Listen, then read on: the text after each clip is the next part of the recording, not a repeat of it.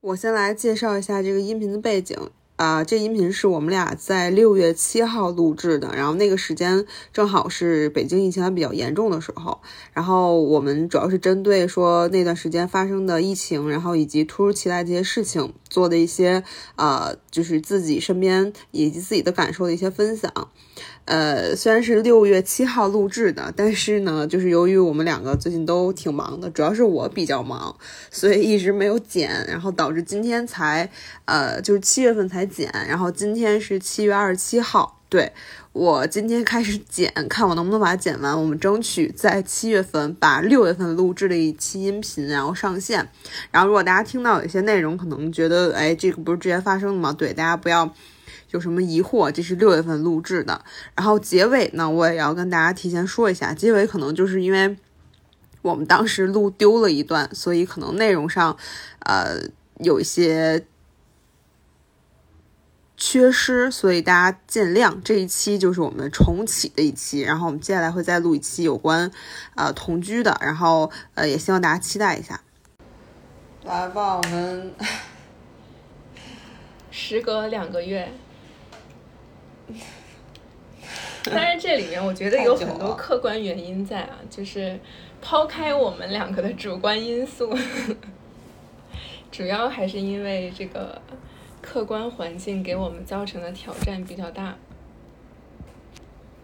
对，反正我是因为就是疫情嘛，前两天被封了，前两天才解封是吧？对。所以被所以就是被关了一段时间，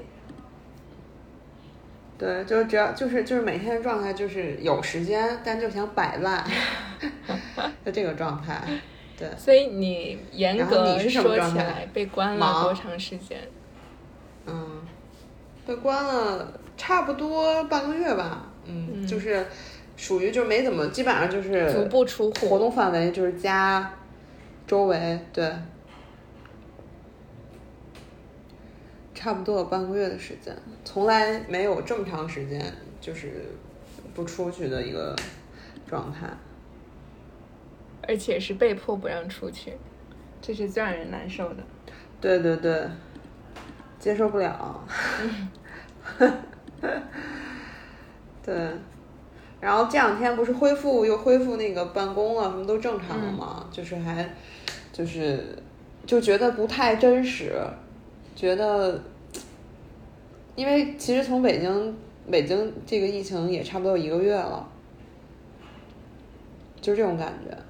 然后刚才就在咱俩对之前，又得到一个消息，就是好像是那个哪儿，就是那个赠松那边好像又发现一例，嗯，就又突然就突如其来的，对我有点又开始有点紧张了，你知道吧？因为就是幸福生活刚没几天。你不是觉得解封以后的世界还不真实呢吗？这就给你拉回现实。对呀，就是就是不真实的状态，然后然后突然感觉好像又要拉回真实的那个状态，但那个状态又不能接受。现在就这个就是很拧巴，你知道吧？唉，就是这个状这个感觉。所以是这个被风控。更难还是上班更难？嗯，我觉得是这样，就是被风控吧，最难的其实是你要跟自己做斗争，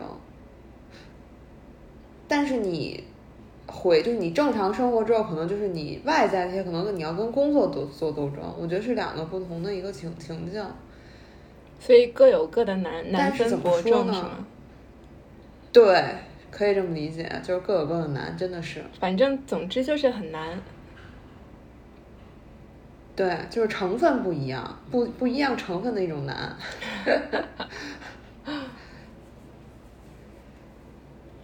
真难，听你说完真难。你怎么样？你难吗？你你你，今天聊到难了。你刚才不是说说咱俩开麦之前收到了一个新闻？是金松出现一例嘛？对，你只说了前半句，后半句是昌平加了一例。昌平离我只有一条街。啊哈，对，就是那看来咱俩都是。我我出门就是我从这个小区的北门出去，然后再过一条街就到了昌平区。那看来危险也在你身边了。但昌平区很大，所以我还没有具体看是昌平区哪一块有确诊，所以还好。对，还好。不过你你倒是之前你在海淀是吧？嗯嗯。所以疫情好像对你影响不大。嗯，也还好吧。我们这边风控区好像这段就这这一次的没那么多，但是有一些地铁站也封了，就基本上封有五公里也都是没有地铁，最近还封着呢。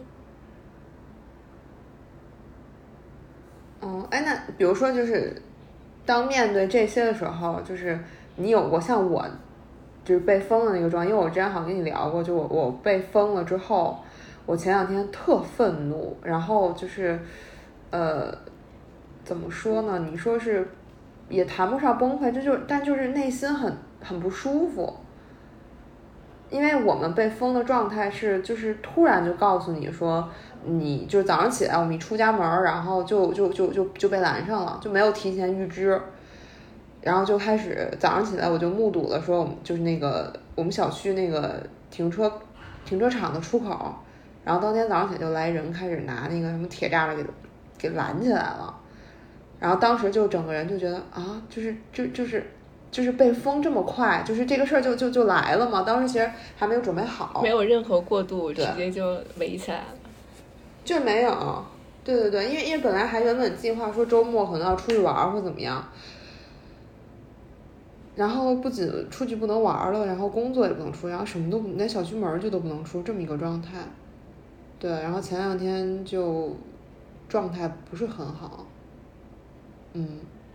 我之前，所以你有遇到过这样我没这样突然被封过啊，但我之前有一个朋友，他也是突然被拉去隔离，然后跟我详细介述介绍了他们当时的那个心心情，就好像是去了，呃，去了哪儿？去了稻香村嘛，然后稻香村有，呃，有确，我忘了是有确诊还是有密接了，反正他们要么就属于是空间密接，要么就属于空间次密接。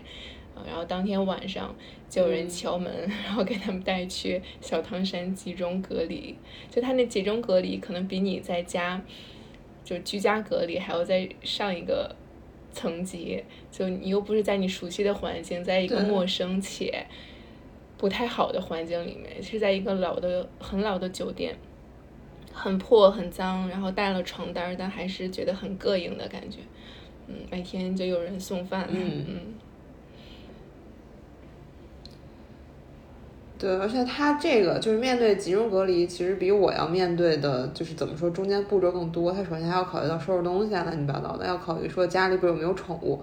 因为其实被封的那段时间，还有被封之前，其实我一直有在看，就是上海那边的一些就疫情的一些消息。哎，所以你说到这个，就是其实挺崩溃的。其实上海比咱们这边要，嗯，就要早嘛。然后其实那会儿有好多新闻都爆出来，然后包括比如囤物资啊，嗯，或者是要做一些什么样的预备动作。你在看到那些的时候，有做一个心理准备吗？就给自己打预防针吗？我看到那些的时候，就是对于囤物资这个东西，就这件事儿，我还好。就是我看完那些新闻，我倒不会说马上自己囤。但是当后来慢慢北京开始严重的时候，就是长居很多的时候，我开始囤东西了，就是内心开始揪，就是焦虑了，因为我觉得可能不好说哪天就被封了，就是有这么一个过程。所以就是就抛开就囤物资，它属于比较就是。物理层面的嘛，就那比如说你心理层面有做什么预防吗？比如如果真的被封了，呃，你要做什么准备，或者被封期间要做什么？这个有提前没有，完全没有，就是就没觉得这事儿会发生在自己身上。没有，对，嗯，对对对，当时只是觉得我可能会囤点东西，因为囤点东西对于我来说，我是有种安全感。但是你说囤这东西，就是真的是因为我内心觉得说，就是预就是怎么说，做好准备说随时被封，并没有，因为我觉得还好，就是没有想到说突然就是有可能会被封这么一个情况，然后以及其实看了上海那那些消息之后，怎么说呢？就是我我我可能会感同，就是我会共情，就是呃他们很痛苦，但是可能我还是没有联想到自己身上，是这样一个状态。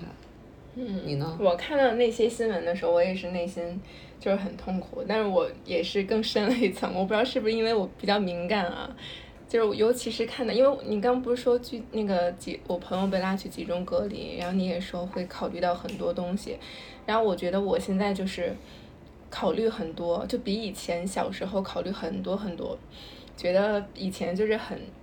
很洒脱的那种，不太会在意很多事情，很多事情都无所谓哦，跟我没关系。然后到现在，我觉得就是发生在上海的事情，我就会移情到自己身上。那会儿对我感触最深的一个就是，呃，主人被拉去集中隔离，然后在被拉去的那个路上，他家的狗就被大白给放弃了。我看完那个视频，我心里可不是滋味了，我就开始想，我说我如果。那个我们家我爸妈被拉去，就是集中隔离了，然后我们家猫该怎么办？它本身心理素质就不是很强。所以说，当你想，就是当你开始考虑到这些问题，你开始就你做了一些怎么说？就无论心理上还是呃外怎么讲做准备，你你有做一些准备对我心理上会就是给自己。找很多就会给自己搭好几堵墙，我不知道你能不能体会那种感觉啊？就是我心里的感受是，就是我会预演这件事情发生在我身上，我会怎么办，或者说我会怎么处理？嗯，就是我心理上该怎么去安慰我自己？我可能提前会把自己这个防线给设好，就我怕到那一个瞬间我崩溃了，或者我怕那一个瞬间我不行了，我我脑袋麻木了。所以我会提前设想一些那个时候该想的事情，这个我觉得是我就是以前嗯不太在意的事情，但现在变得挺多虑的。哎，那你要说到这个，就是我面对这种突如其来的事情，其实我也有一个变化。就是我以前是特别害怕变动的一个人，就特别害怕，就是害怕到什么程度，你知道？就是就那个那我我好像分享过这个事儿，就是我连买，比如买个车票，或者就那会儿不是在外面上学嘛，就是我自己买，就是买车，就是买买买机票的时候，我都得让一个伙伴在我身边，因为我怕我自己买错了。就有一次是就是买错了，买错了之后，其实。我们正常人思维就是你退了，你再联系客服，你重新再下单或怎么样的。然后当时我就整个人就就慌住了，因为对于我来说就是怎么就是就这样的事儿对于我来说一个很大就是呃这叫什么突如其来的一个错误嘛，我我不知道可可能不能这么解释。就以前会特别害怕，嗯，就是有任何变动我都会需要一段时间的就是心理上的一个适应，但是现在。好像就是慢慢的，因为其实我们最就这这几年因为疫情的原因，其实就是变动很多，就随时就随时可能今天上午是这个情况，下午可能就变成另外一个情况了。我现在好像怎么说，就是嗯，更能适应了，脱敏了吗？我不知道能不能这么去讲，而且可能就是嗯，反正就是适应了一些，嗯。我嗯，有这样的一个感，有这么有这样的一个变化。所以，如果再被风控的话，你应该也能很好的面对了。哎，你要这么说，我不确定。对，我不太确定。嗯，你所以你只是对那个手机 APP 的操作更熟悉了，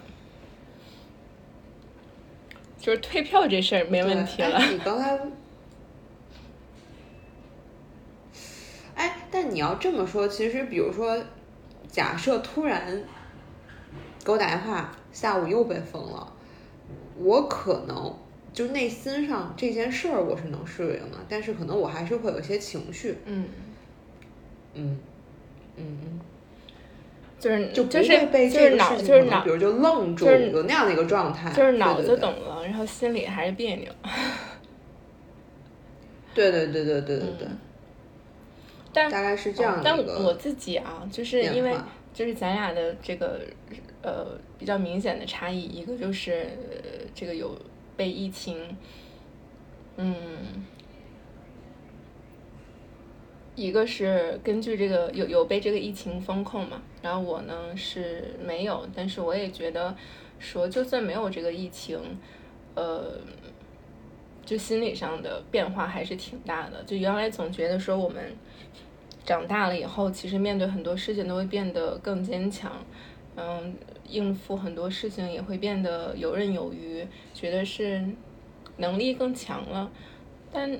有时候也会觉得，其实是越长大越脆弱，就是反而在面对很多事儿的时候，还没有一个孩子来的简单。就是小时候你想的就是很简单，哦，被封了，那我就在家好好玩吧，在家好好看剧吧。但是你你想想，现在很多人被封了以后，尤其就是咱们的同龄人啊，没有那个心情在家里面娱乐，就是换来的是无尽的崩溃和压抑。这个你怎么看？我我，嗯，那我觉得是因为其实小时候我们的快乐也很简单，也很少。我不知道可不可以这么解释，就是你看，嗯，我们小时候，比如说快乐可能就是放学跟小伙伴一起玩，买零食，就很简单的快乐。所以说，可能影响到这个快，怎么说，就是嗯。快乐的反面是悲伤呢？悲伤其实也很简单，可能就是，呃，就很单一吧。我我我是这么理解。但我们现在其实快乐有多种多样的，所以说一旦可能我们遇到了一些就是呃阻挠阻挠这些快乐的事情，那反面的不快乐就就是反反而也会更多。嗯，我想想怎么去解释啊。就是就是可以就是就是啊，我觉得小时候的快乐就像阳光吧，就是比如说就是其实射进来就一道光，那这道光没有了，可能也就只是一道的阴暗。但是我们现在可能我们接受的，比如说我们三百六十度都能收到阳光，或比如一百八十度，那我们接受到阴影之后，可能我们就要面对一百八十度的一个阴影。我我是这么理解，所以说我们现在越来越脆弱。嗯，我是这样。获得快乐变得很难，但是 获得崩溃变得很容易。对，也不是吧，就是快乐太多了，然后你快乐太多，当你遇到一些事儿，就是快乐被阻碍的时候，所以你肯定快。当你快乐被阻碍，你背后不就是难过吗？那肯定难过也会更多，所以我们就会越来越脆弱。我我是这么认为啊，我 对。我反正，嗯，你说那个我我也能明白吧。然后我刚想解释到我这边的理解，其实就是为什么我说这个快乐变得很难。如果拿你刚才这个阳光来举例，我不拿你这个阳光来举例，太抽象了。就是你，我总觉得就是小时候我们要的东西很单线。比如说你刚刚说就一束阳光，对我们要的东西就是那一个玩具，那一个娃娃，或者是那一个棒棒糖。嗯。然后长大了以后，我们必须是就玩具加棒棒糖，然后 加什么电视剧，然后加快乐水，一定要是组合输出的豪华套餐，然后才能得等于一份快乐。嗯。然后如果少了其中一个，就是不完整。所以我有时候会觉得，嗯，是不是我们？也也加上是能力，就是越来越强嘛，就是你能获得这些快乐或者获得利益啊、权益的途径就越来越多，你想要的东西就欲望也就越来越强，嗯，然后当你得不到这些东西的时候，你就觉得嗯，凭什么，就会有各种各样的负面情绪跑出来，对，所以我们还是应该是时候像个孩子一样哈。嗯，怎么说呢？其实，以以前也这样想过，但是很难再回到像孩子那样。因为你已经拥有过了。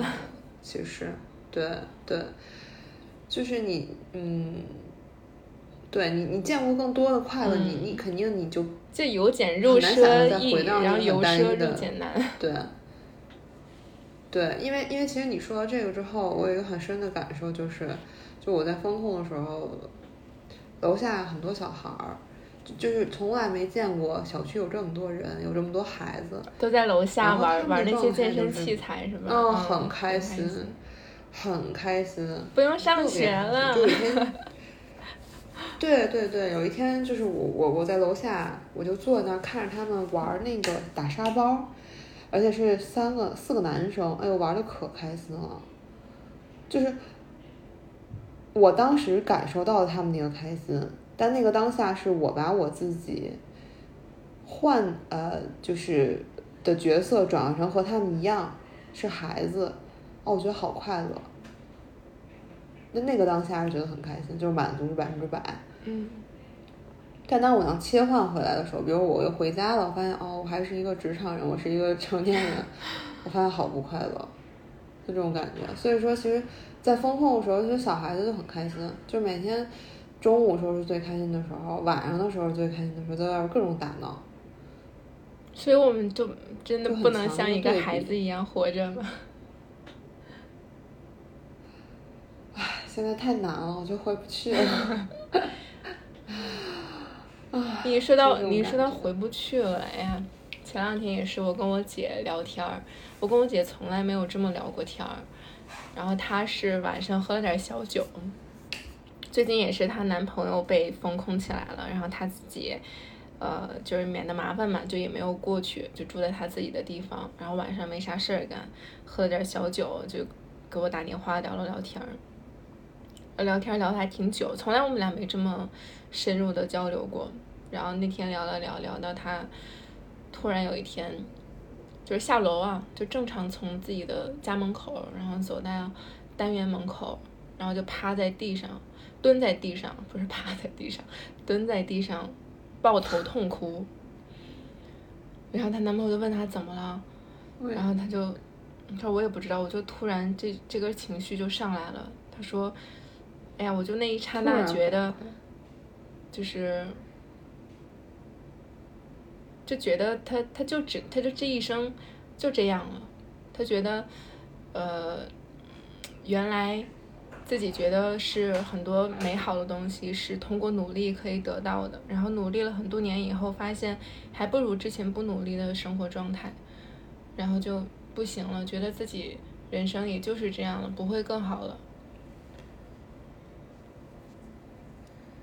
就是突然崩溃。对，突然崩溃，就觉得就那一那一刹那明白了，明白了很多事情可能努力是没有办法解决的。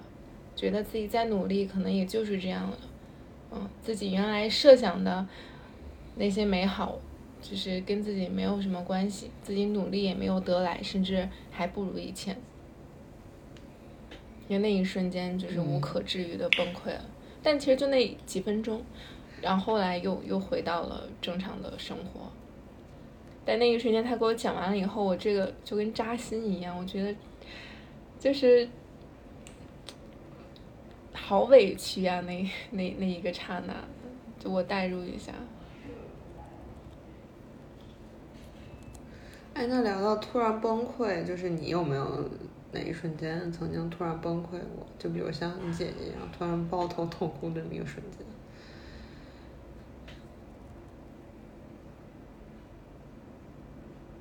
我最近最近的应该是。嗯，但那个谈不上崩溃吧，但就突然就是，就是流泪，突然的那种，就是心紧。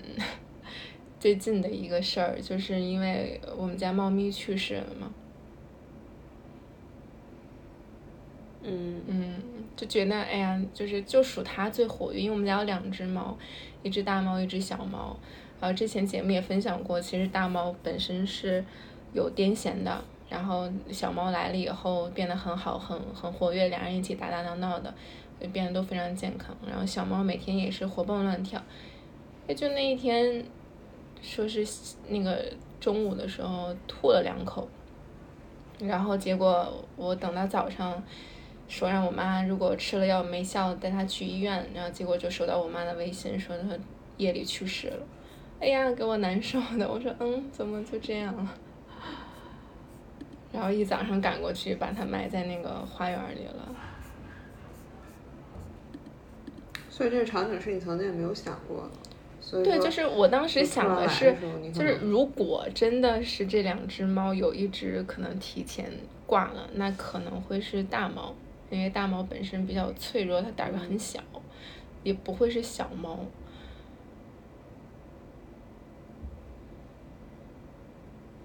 嗯嗯，所以那个瞬间是。挺痛苦的，然后但那个痛苦吧，也谈不上，比如崩溃啊，就是整个人发麻的那一种。你让我现在真的往前想想发麻，我能想到可能是我大学的一次分手，就那个分手是，就是我想想是那会儿，反正正正在热恋期，然后我发现对方骗了我。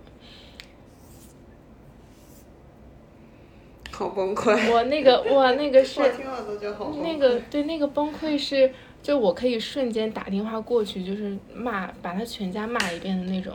就先是这种痛，就是这种恨，你知道吗？你什么？先是这种恨，他骗我，就是就是上大学嘛，然后大学的时候，然后他是那种特别在乎女孩是不是第一次的人，然后呃，他也就是把自己。这个人设立的就跟白莲花一样，也也说自己就是第一次，啊，然后我就以为就我们两个人都清清白白的，然后突然就是有一天我忘了我那会儿，反正怎么怎么发现了嘛，就他前女友反正抛了一篇那个微博的文章，就是纪念他死去的爱情，什么非主流的一篇文章，然后里面详细的介绍他的初夜，然后嗯。然后我对，然后对，然然后就沿沿着那条线又发现了很多这个蛛丝马迹，就是发现他就是跟我说的，他跟他这个前女友的关系就是远不止如此。但是我觉得你你如果只是没有说完，但你跟我说的都是真诚的，我觉得我 OK，对吧？这只是额外的信息，但是我不能接受就是你很明显的骗我，就是你明显是在。掩盖这件事情，然后把它把从 A 说成 B，我觉得这个就是动机不纯。然后，但当时我还没有分析的那么条条是道啊，当下只有恨 跟痛，就反正骂完了以后就开始我各种拍桌子，然后哭，然后到外面我说走一走，然后就走不动，你知道吗？就是你那个双脚是沉重的，嗯，我能感受到当时我就扶着一个栏杆，就是站不住了，都要蹲下。难受到那种地步，但即使这样，后来也和好了。所以我室友当时就开始骂我，他说：“我真应该把你当时那个样子给你录下来。”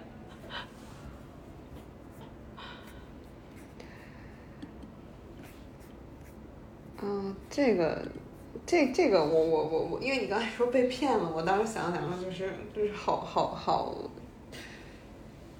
那叫什么呀？就是不太能面对。嗯。嗯，嗯，所以我后来都特别害怕别人就是骗我，然后瞒我，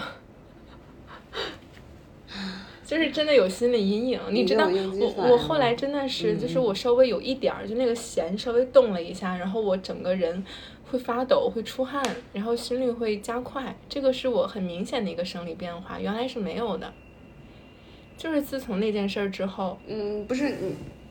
嗯嗯，那你是从从那件事之后，然后再遇到什么样的事儿，你会就是类似的事情，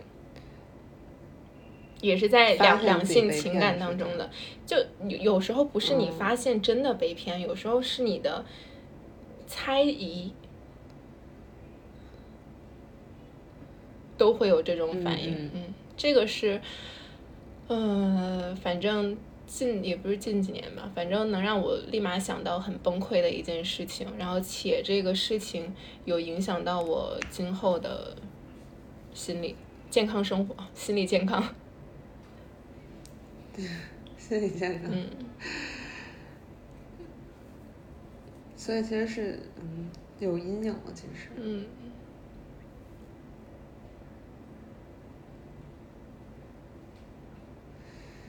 嗯。其他这个就属于情感生活嘛。然后如果再换别的维度，工作上，工作上都还好。嗯，那你要说到工作上你还好，其实对于我来说，工作上不太好。呃，就不太好。对对。怎么说？就是这个，我好像也之前分享过，就是，就是我对于工作来说，嗯，就是找工作我会找两份，呃，就是面试的时候找找两份，两份工作可能都要要我的，就白天晚上有有各种兼职。不 是不是，就面试的时候有两有两个地方都可以给我发 offer 那种。然后这个也是源于是，就是我我我这个分享之前我上学的时候不也是打工嘛，然后就是有两次经历都是突然被告知说，因为那个时候就是你兼职，其实没有什么保障，没有什么合同，所以人家需要就用，不需要随时可以让你走。然后经历过两次，就是突然第二天告诉我说我们不需要了，就是对于我来说是这件事非常非常让我难以接受，以及我就能让我瞬间。嗯，就是内心坍塌的一件事儿，因为就是我上学的时候，我肯定因为我没有工作，就代表我没有收入了。我没有收入，就代表我没有办法自己养活自己了。那我可能就要依靠家里了。所以这件事儿对我我是没有办法接受的。对，所以说谈到工作，其实我是很容易在工作上面崩溃的一个人。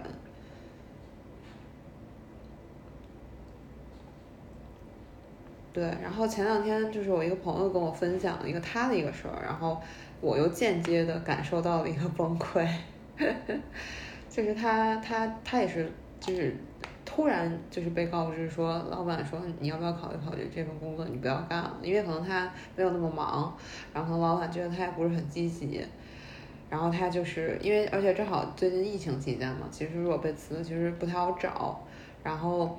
嗯，就是突然告诉他，然后就是说你你你现在开始找工作，然后当时因为正好我那会儿正好在居家办公，然后我就就当听到这个时候，我就马上想到自己了，就内心其实就是就是反正就是无论说这事儿发生在自己身上，发生在别人身上，我都是很难接受的一个，就因为谈到工作嘛，可能我对工作上更有这样的一些亲人感受，更难受，无法接受。但是现在我依然没有办法接受，就是这个我到现在都其实怎么说，就是没有一个长进吧，对，嗯，就是工作里没有被认可的这种感觉是吗？呃，不认可现在已经接受了，但是不能接受就是突然没有饭碗的这样一个状态，对，这个不太能接受，就到现在。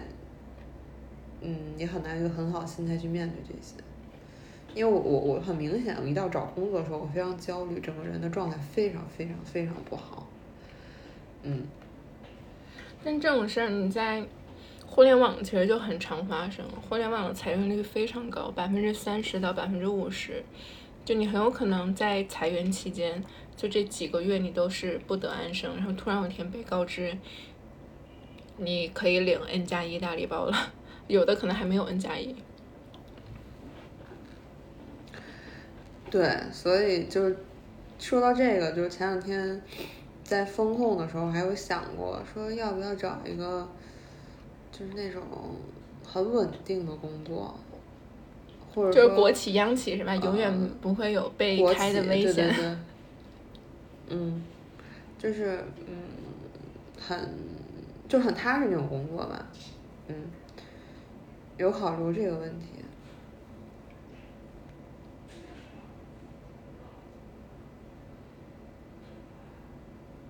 这个跟我印象当中的你还挺不一样的。嗯，因为我我因为你们说疫情期间，我觉得反倒是像这种，比如我我在互联网的这种。就是我的这样一个状态，反倒是那个，那叫什么呀？就是，嗯，安全感和稳定感最最最薄弱的一种人一类人。嗯。因为这个时候，其实我我会很羡慕那些，就是有一个很大呃，就是就是怎么讲，就就是就是国企嘛，对你你比如说社区，哪怕他干社区，他他这个时候他就是忙点儿，但是他永远不会被开掉。嗯，就我我会看，就觉得他们这样的就这样的工作或这样的人，他们的安全感会比我要，呃，就是多很多。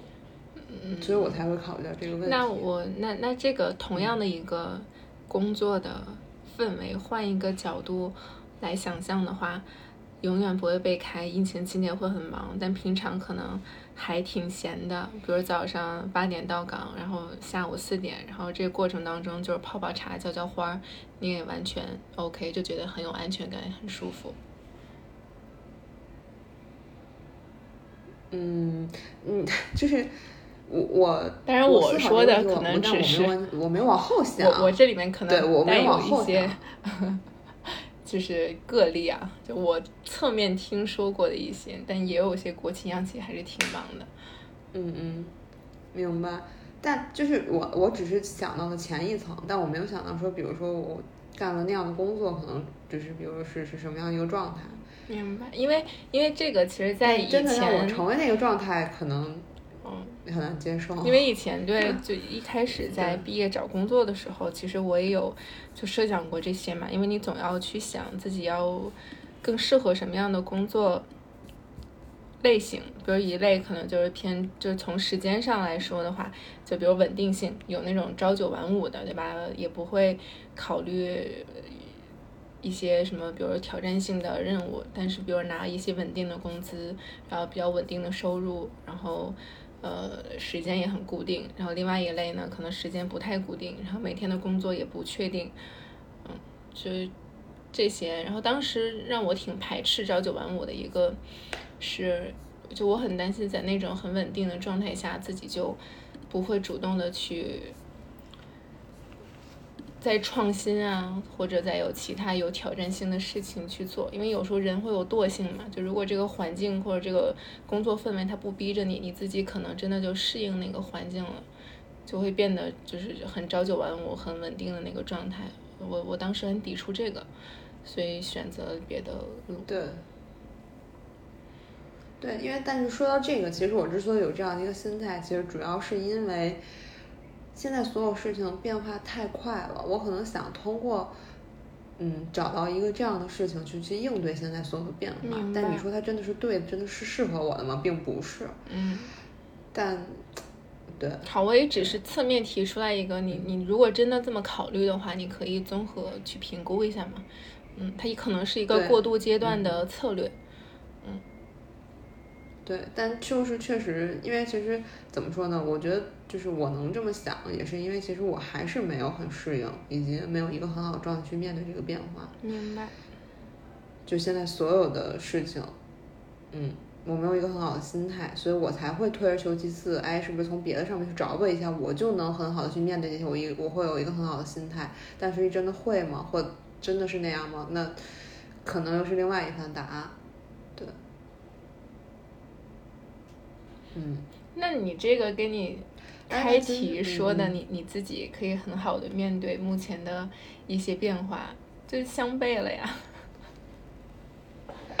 就是，嗯，怎么说呢？就是我和以我是我觉得这样，我和以前比，我现在肯定比以前面对变化的怎么说，就是有长进。但是你说我真的说就是在变化当中游刃有余了吗？那并没有。嗯，就是变化远比你想远远比我们就是预想的要多得多。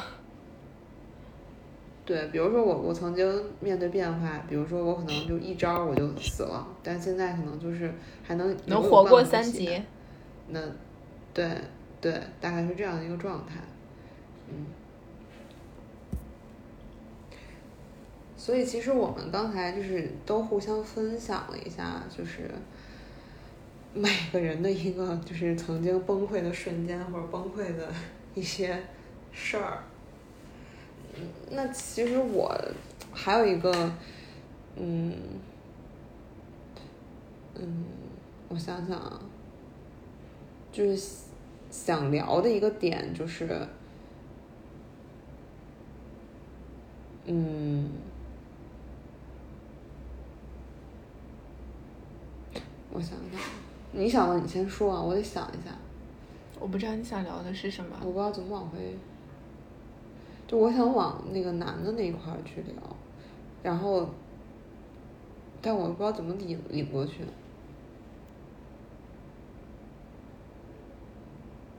往男的那块儿，嗯嗯。我们是不是已经把男聊完了？对啊，就是背景这块儿，为什么觉得长大变难？这个已经有有有有观点了。嗯。没事，你想说什么就说，不一定非要完全顺着这个线来。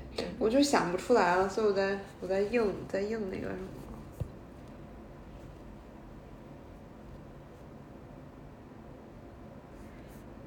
嗯。就我们刚才分享了很多，嗯，生活里面的，就是生活对我们做过的哪些事情是跨越了我们底线的。那你有没有什么，就是？发现偶尔生活里面的哪些事情是可以把我们的标准拉回上限的，就是哪些东西可以瞬间治愈我们的崩溃。哦，就是面对这些崩溃，我怎么我们怎么去调节自己呗？嗯，就是可以瞬间治愈你的一些人事儿物吧，因为我们刚刚说的好多都是生活对我们动手的。一些肮脏的手段，嗯嗯，嗯，让我们到了一个哎呀低谷。那有没有哪些事情是可以瞬间把我们从低谷拉到一个高潮或者高峰的事情？就你，比如你做这些事儿，或者你见到这些人，你立马就被治愈到了。可能它不会很持久，但最起码有效。分享。好啊。嗯嗯，我我这个必须分享，就是我在风控的那段时间。嗯，就是我姐不是有孩子吗？那孩子不是一岁多，哎，一岁一岁也差不多，对。然后，呃，被封的每就就是那那那那段时间，每天晚上六点左右，我都要给给他打视频电话。就以前其实作为我应该是他的姨，对，从来没有，就是从来没有这么关心过。然后，对对对对，没有这么关心过他。然后那就那阵儿每天都要给他打一个视频电话，因为看到他之后就无忧无虑那个状态，然后自己就特开心，然后玩儿特好，就我我就瞬间被治愈了，就会把我这一天的无论是工作压力还是这一天的一个状态，就会有一个非常大的一个缓解。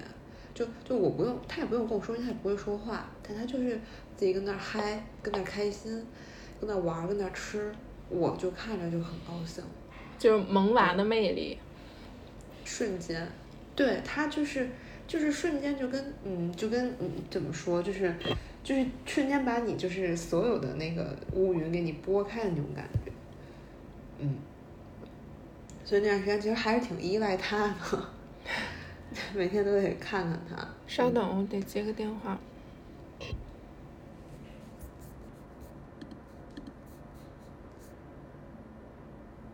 录音的吗？